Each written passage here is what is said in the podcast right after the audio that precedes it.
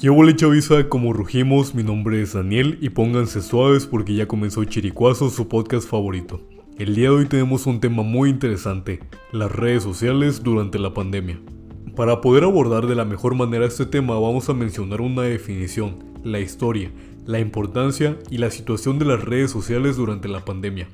El objetivo de todo esto es realizar un análisis de lo que se entiende por red social, para poder profundizar en la importancia que los humanos le dan y los motivos por los que es así, para terminar haciendo referencia a lo que le ocurrió durante la pandemia y la manera en que las redes sociales se vieron afectadas durante este periodo de tiempo.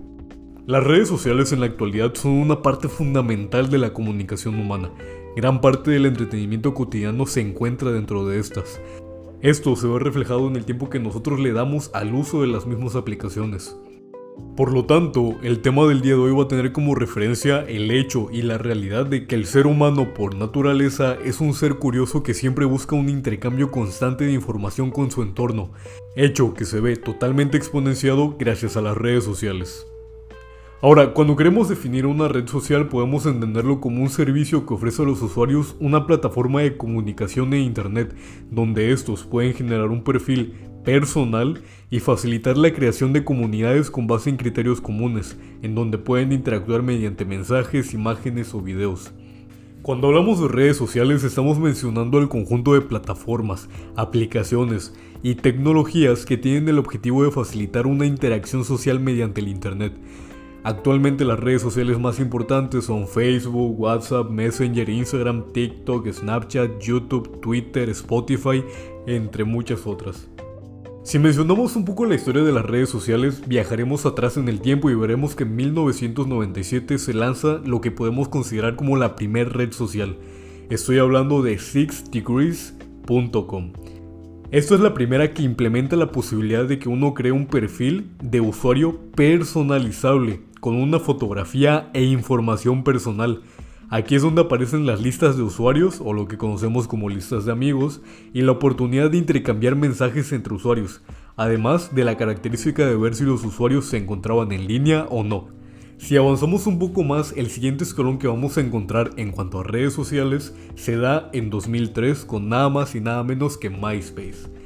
Esto es una red social que implementó novedades que permitían a los usuarios no solo compartir información, sino que además compartir audio, video o animaciones. La última parte de nuestro recorrido se da justamente en una de las aplicaciones más importantes de la actualidad.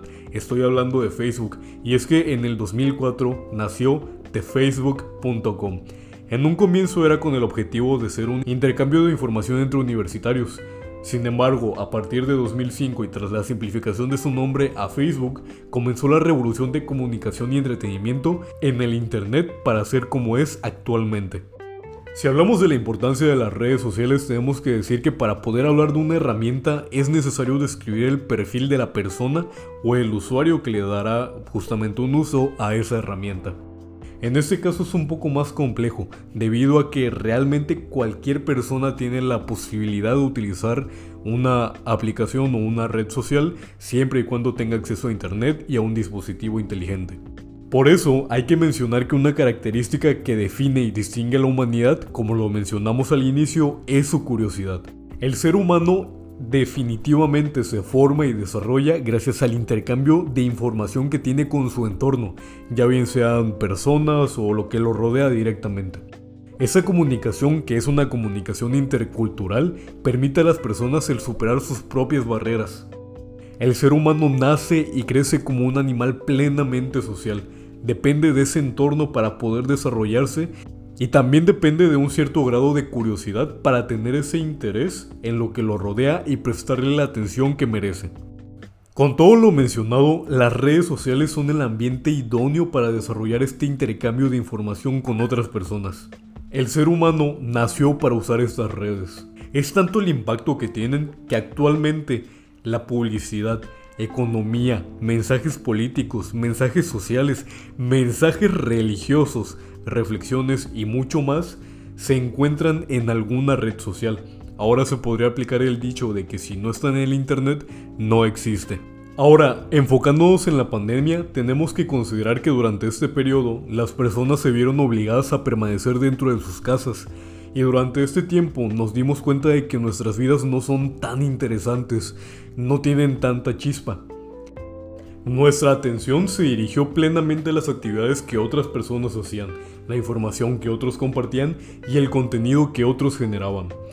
Ya que al no tener la posibilidad de salir con amigos o simplemente salir a la calle, el escape se encontró dentro de las redes sociales.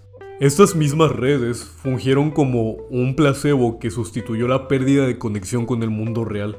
Y esto no es para menos, ya que como se ve en el informe anual digital del 2021 de HotSuite y We Are Social, se estimó que en 2020, aquí en México, hubo un incremento del 12.4% de usuarios en comparación con el 2019. Hablamos de que hay un total de 100 millones de usuarios en redes sociales activos. Y aunque pues hay una realidad y es que las redes sociales no suplen totalmente esa necesidad de interacción con el entorno, pues honestamente son mejor que nada. Otro punto muy interesante durante este periodo de pandemia es que las redes sociales permitieron a las personas establecer un nuevo código de normas que ahora se ajustan a esta nueva normalidad. Como sabemos y como no es sorpresa, en las redes sociales se juzgan los actos y las decisiones de muchas personas.